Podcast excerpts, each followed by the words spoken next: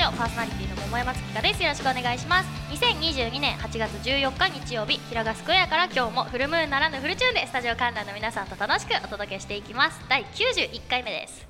先日シンガーソングライター菊池優香主催の野球祭りというイベントに出てきたんです。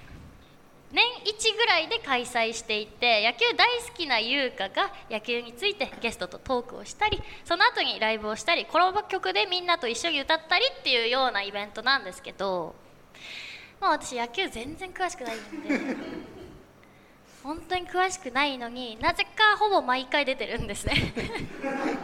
で今回誘われたのがですよ何の祭りかって時期ですね。高校野球祭り。だったんですけど本当これもう桃山の身内しかムーラジ聞いてないということで自白します。あんまり本当にばらさないでほしいんだけど私高校野球って人生で全く見てこなかったんですよ。今まで。まあなんとなくプロ野球はヤクルなんかヤクル 東京ヤクルトスワローズ？みたいななんか応援してるらしいんです。まあ噂によるとね分かんないんですけど。プロ野球はね見てたんですけど本当に高校野球分かんなくて私。なんか去年が智弁対決。ユニフォームが似てるとか。でまあどうやらどっちかの智弁が勝った。らしい。とか松坂大輔がすごかった。みたいな。KK コンビすごかった。ぐらいしか私知識がマジでなかったんですよ。新しい知識がつくタイミングがあるとしたら、まあ、強いて言うならですけどドラフト会議を見てからその後すぐの TBS ドラフト特番「お母さんありがとう」を見て「よかったね」ってじんわりするみたいな。それくらいしか本当に球児のね知識がなかったの私。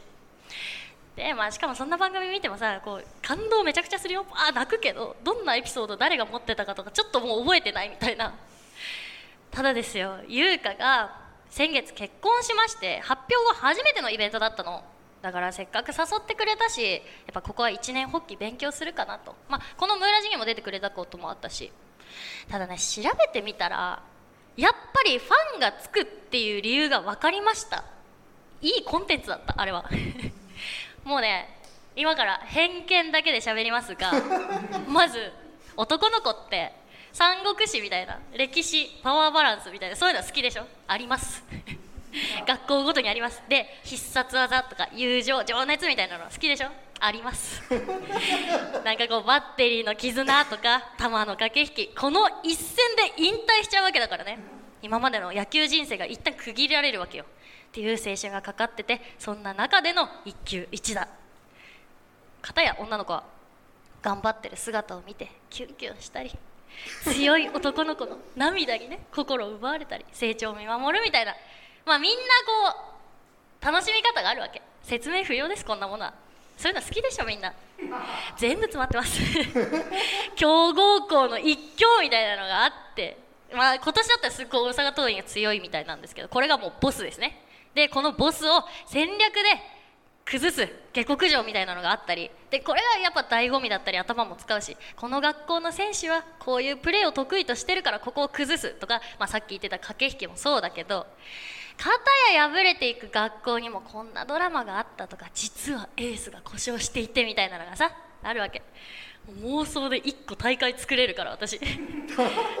でね当日のイベントが菊池優香とゲストが2人私とシンガーソングライターの玉木美奈ちゃんの3人の出演者だったんですよ。だからまあ最悪2人が盛り上がっててもなんかちょっとちょっとみたいな全然ついていけないよこの人たち何怖くないですか？お客さんみたいな風に立ち回れると思ってたから全部知識がないっていうところはさすがに無理だから1個だけ学校その推しを作っといてこの1点推しでいこうと思って。で夏の甲子園って基本は、えー、各都道府県47から選ばれるんですね。代表校1校が何県から1校。で厳密に言うと北海道は北と南で1校ずつ東京が東と西で1校ずつ。北海道東京は2校ずつ上がれるんだけどまあそんなこともまず知らなかったわけですよ私は。で現地で見た方が感じることも多いし気づきもあるかなと思って通えるところに絞ろうって思ったから東京を見ようって決めたんだけどそこで現地に行って東東京って書いてあったからあ1校ずつじゃないんだ東京で初めて知ったんですね。神宮球場に見に来たんですよ予選を。とからあの神奈川だったら横浜スタジアムとかでもやってたし他の初めて聞く球場でもやってたんだけどいやすごくないですか？プロ野球やってるところで高校生が試合するってすごいスケールだなっていうところにまず感動して。でも全然選手たちはふわふわそわそわしてなくってめちゃくちゃちゃんと野球だけしてました。まあねどっかの桃山とかいう女は好きな落語家さんがよく出る場所で講座やトイレを触りたいというだけのために同じ会場を押さえてもらってイベントをしたことがあるぐらい 案の定楽屋のトイレ何回も使ったしソファーに寝転んだりしましたけど。そんなね横島な選手は一人もいなかった。だってロッカールームとか絶対入れるんだよ。超良くないですか？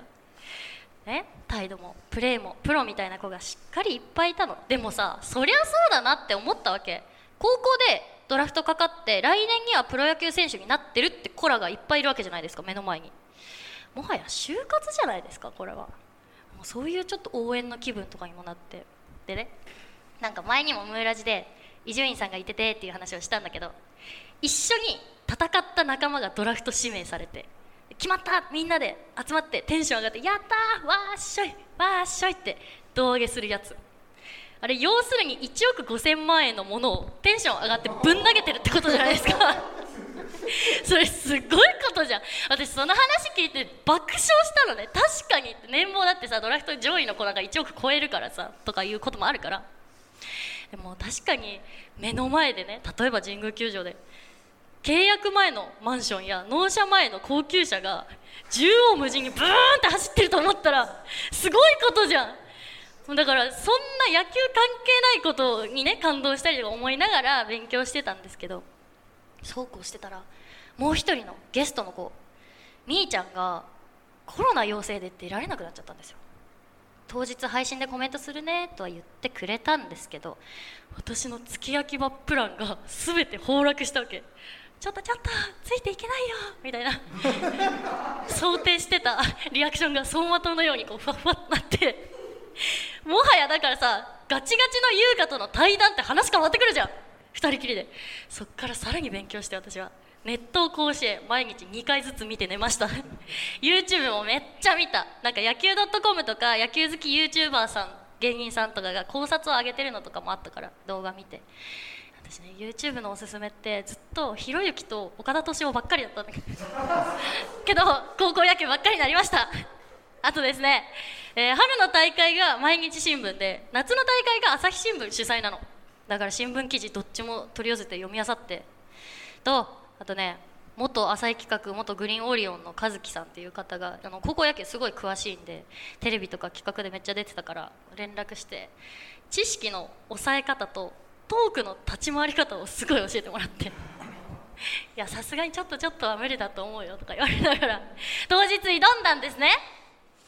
よかったらまだアーカイブが販売してるんで気になった方連絡ください。いや勉強してよかったよ私、ね、結構喋れてたくない？私。ね来てくれた人いますけど今日。なんか結構ちゃんと頑張ってたつもりなんですよ。でねとにかく私が勉強して思ったのが例えば東京だとしても八丈高校と日本橋高校っていうカードが実際この年あったんですけどゴリゴリの都会日本橋とめちゃくちゃ島八丈島の環境が全然違う子たちが戦うっていうのもなんかちょっと不思議な感じじゃないですか。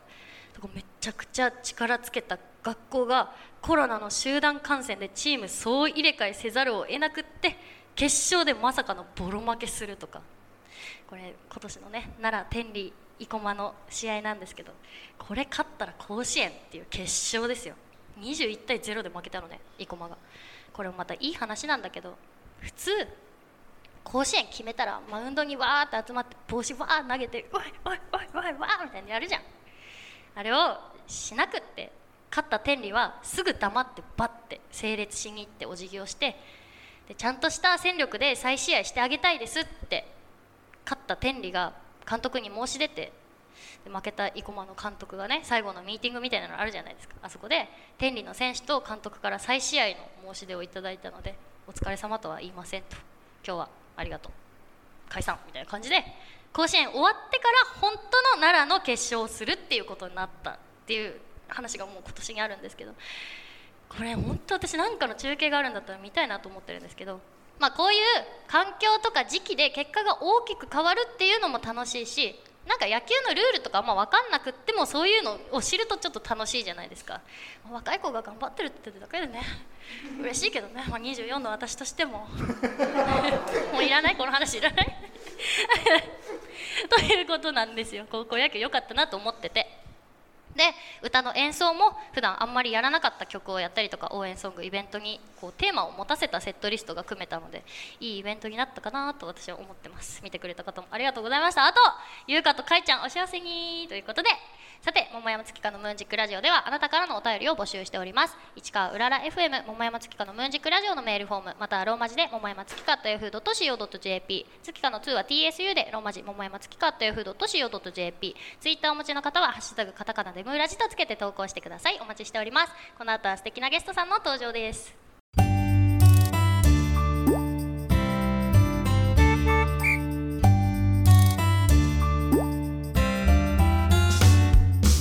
改めましてこんにちは。桃山月花です。それではお待ちかね。ここからゲストさんをお招きしてお話を聞きたいと思います。ヨニさん、なるみまなみさんです。拍手でお迎えください。よろしくお願いします。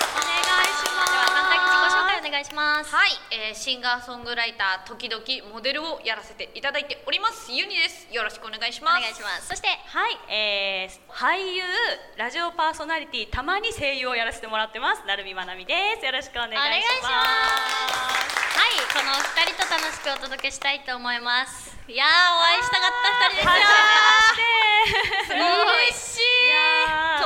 現場にね、来てしまいましたね。はい、あの経緯というか関係を説明しますとですねまずヨニちゃんの番組に前にゲスト出演させていただきました。でまなみんちゃんの話もずっと聞いてたんですよ。私もずっと聞いてたんですよ。ねね。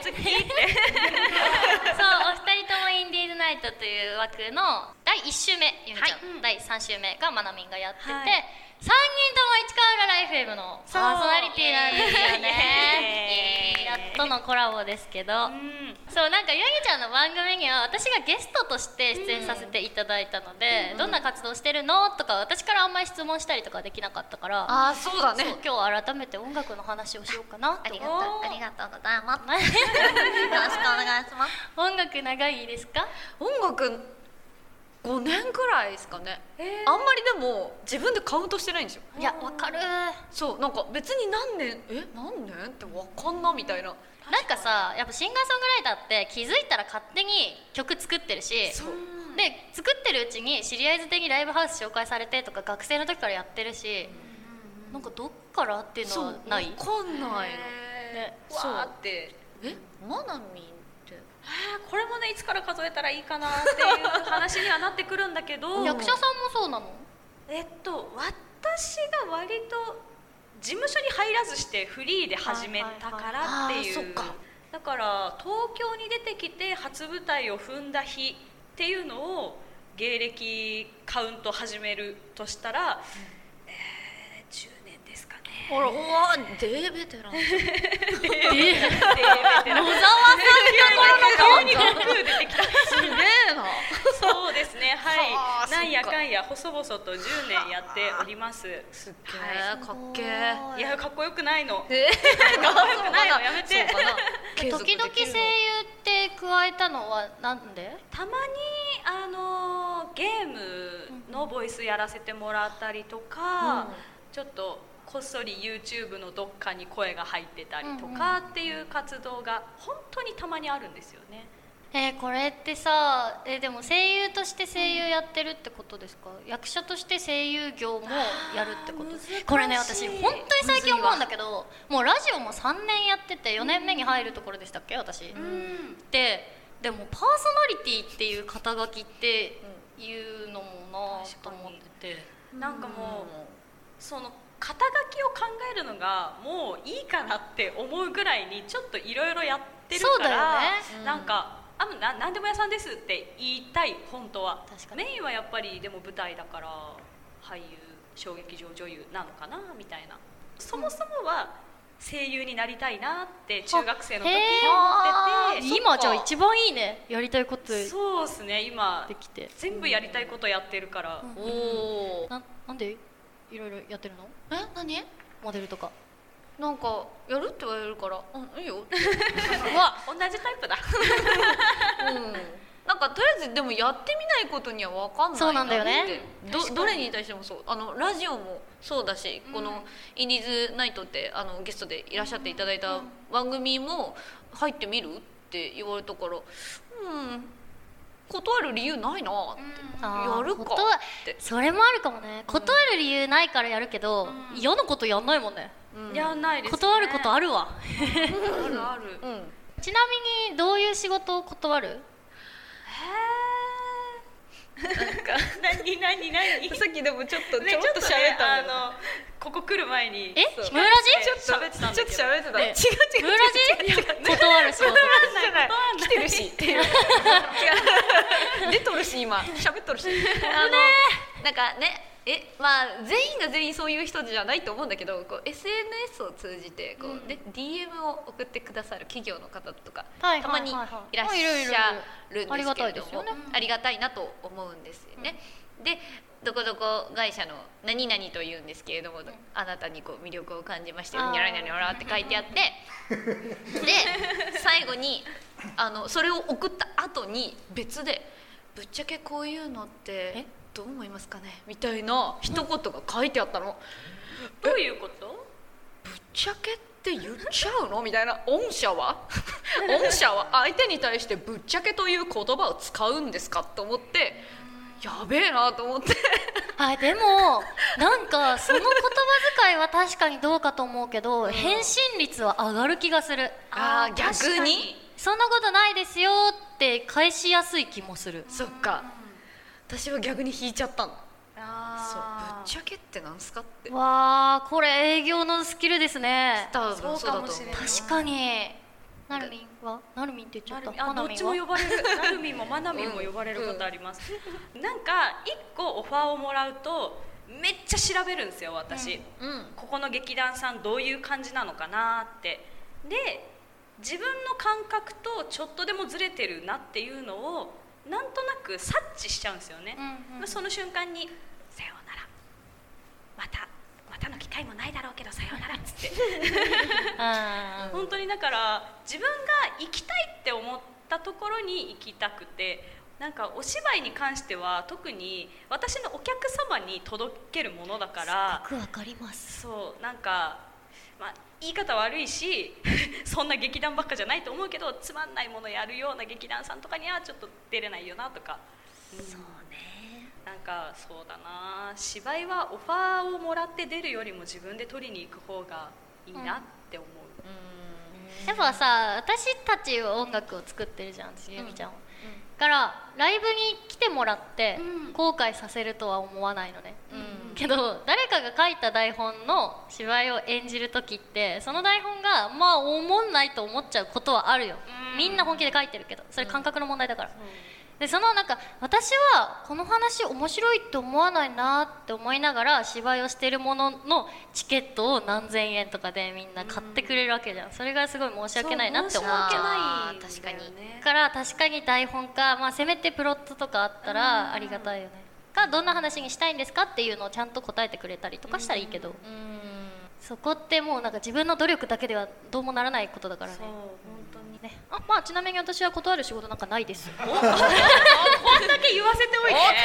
出た。裏切り裏切り。ということでお話ありがとうございます。この後はお便りのコーナーです。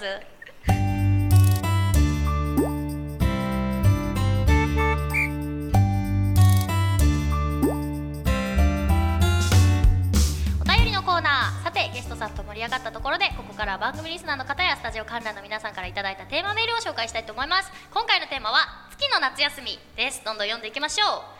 神奈川県ラジオネーム首位打者伊藤夏休みを終わらせたくないと思っている桃山さんに裏技を教えますね。クリアデータの絵日記の終わりのところにカーソルを合わせて矢印を上に押して丸ボタンを押してください。そうすると8月32日が始まるので夏休みが延々と続きますがどうなっても僕は責任を取りません。僕の夏休みのやつ。バグ。ね。プレステの。ボク君の顔がめっちゃ怖くなるやつ。やばい。続いて。ラジオネーム。ゼロキルの女友達。夏といえば海？キャンプ？いやいやそんなの暑くてやってられません。クーラーの効いた部屋でゲーム三昧。今の一押しはフォートナイトです。皆さんぜひやりましょう。フォートナイトやってる人あじゃあ私とゼロキル女だけか。キル女。いや私ほんと弱くってマジで出荷出荷って分かります？これなんかゲーム用語なんですけど、例えば4人でパーティーを作って、まあボスを倒すとかなんかクエストがあるとするじゃん、フォートナイトだったら4人対4人対4人対でみんなでマッチングして最後の4人1チームになるまで戦うみたいなやつなんだけど、私はその4人の中の1人に入っても絶対すぐ死ぬから這いつくばって何の戦力にもならないのね、で這いつくばったまま3人が勝ってくれてクエストクリアするとその這いつくばったまんま次のステージに行くから出荷って言われるのよ。へえそうなんだ。ピクロイ出荷女です。続いてラジオネームはっちゃん扇風機に「あー」っていう一日。PS 僕の友達はスーハミの「ふー」を扇風機の最強にさせてました。これ賢いね。そういうことか。扇風機にむ向けてたってことね。カシャってやる下向きのところをあのふーってやって空気飛ばして。そっちのこと？あなるほどね。続いていきます福岡県ラジオネームナッチ。母性本能を目覚めさせるってことで我が家の子供と触れ合うっていうのはどうでしょう？最近誕生日プレゼントであげた手押し車を全力で押して壁に激突しまくる荒くれ気味の娘1歳と。娘に遊んでいるプラレールを破壊されて切れた時に「もう怒ったぞ!」と怒り顔でなぜか妹を抱きしめるやさおな息子4歳と触れ合う時間はとても有意義だと思います。あ決して子供の相手を押し付けてるわけではないですよ。毎日更新されているインスタグラムに我が子と触れ合う桃山田さんを見るのが今から楽しみです。そうか娘誕生日だ。7月でしょ確かナッチの娘。へおめでとう。おめでとう。まあ私桃山田でもないしインスタもやってないんですけど。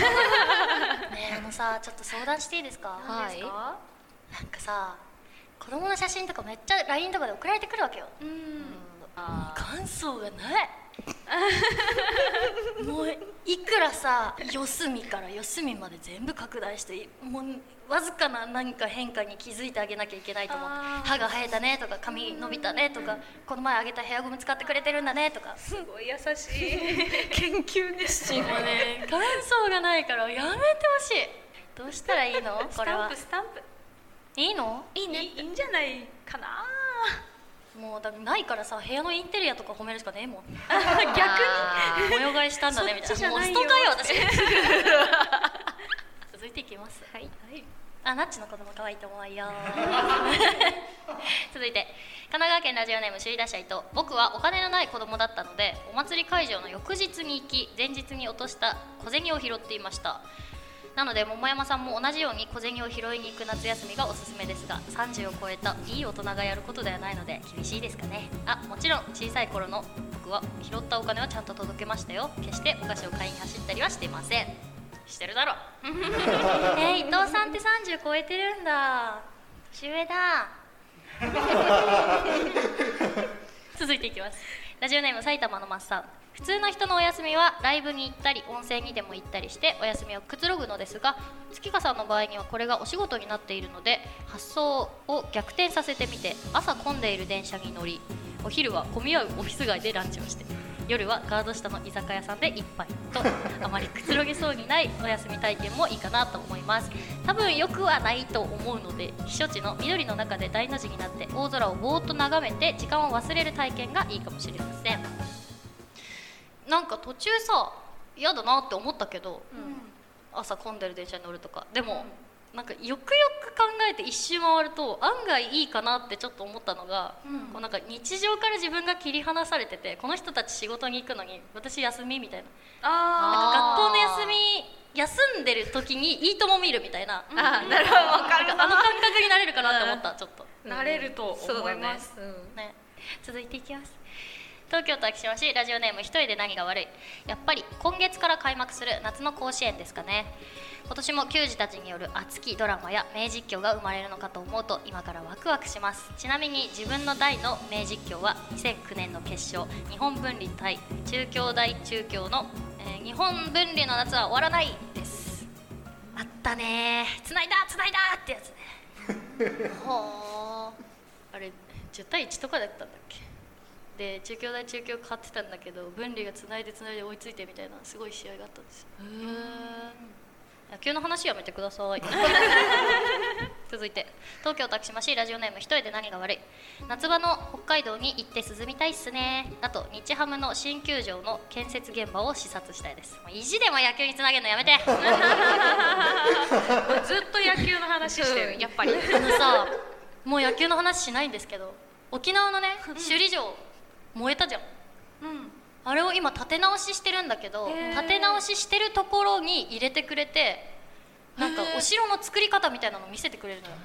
すごい。で作られちゃったらもう見れないから。あーそっか。中のなんかお城の基礎とかってさ見たことないじゃん、えーなんかめっちゃ興味ある。めっちゃ面白かった、うん。ね。こっからこう梁が立ってて柱でみたいなのが見えて野球の話はしないようだ。続いてラジオネームカレーハンバーグゴリラ。桃山さん出身の神奈川県でひまわりフェスなるものが9月19日まで開催してます。横須賀の長井海の手公園？ソレイユの丘というところです。ここでは約20万本のひまわりが出迎えてくれて敷地内のイベントすべてが入場無料で楽しめます。最近忙しい桃山さん貧乏暇なし状態になってることでしょうか？20万本のひまわりの種をお腹いっぱい食べて活動頑張ってください。応援してます。めちゃくちゃいじってんな。すっげえ言われてる。20万本分の種をお腹いっぱい。あのね飽きちゃう ということでお話ありがとうございます。ここでリクエスト曲があります。はいそれではお聴きください。ザ・モーテルで夏の夜。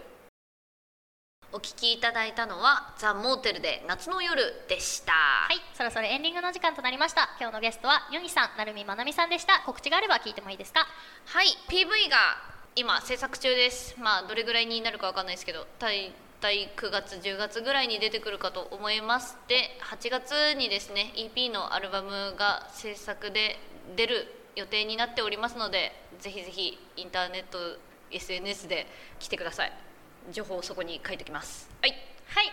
そしてはい、えー、私成海まなみ、えー、市川うらら FM で、えー、ラジオ番組2本やらせてもらってます、えー、一つ目がツッキーさんにもね来ていただいた田中家、えー、こちらが毎月第1第3金曜日の夜8時から放送されてます。近い日だと次が8月19日の金曜日放送です。ぜひぜひ聞いてください。あとユニさんが第1週目私が第3週目を担当している「インディーズナイト」という番組もございます。こちらが毎週火曜日21時からやってますのでぜひぜひ皆さん聞いてください。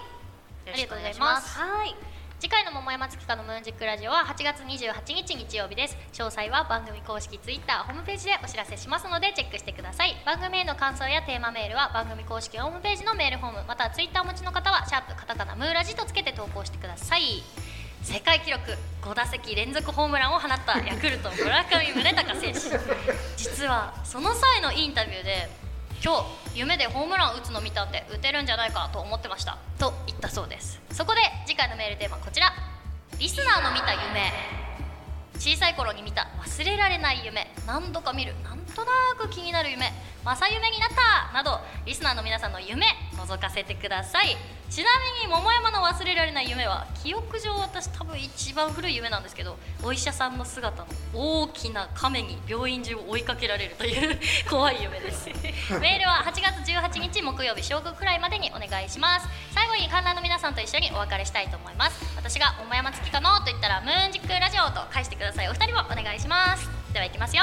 桃山月かのムーンジックラジオ。お相手は桃山月香とユニとなるみまなみでした。ありがとうございました。またお会いしましょう。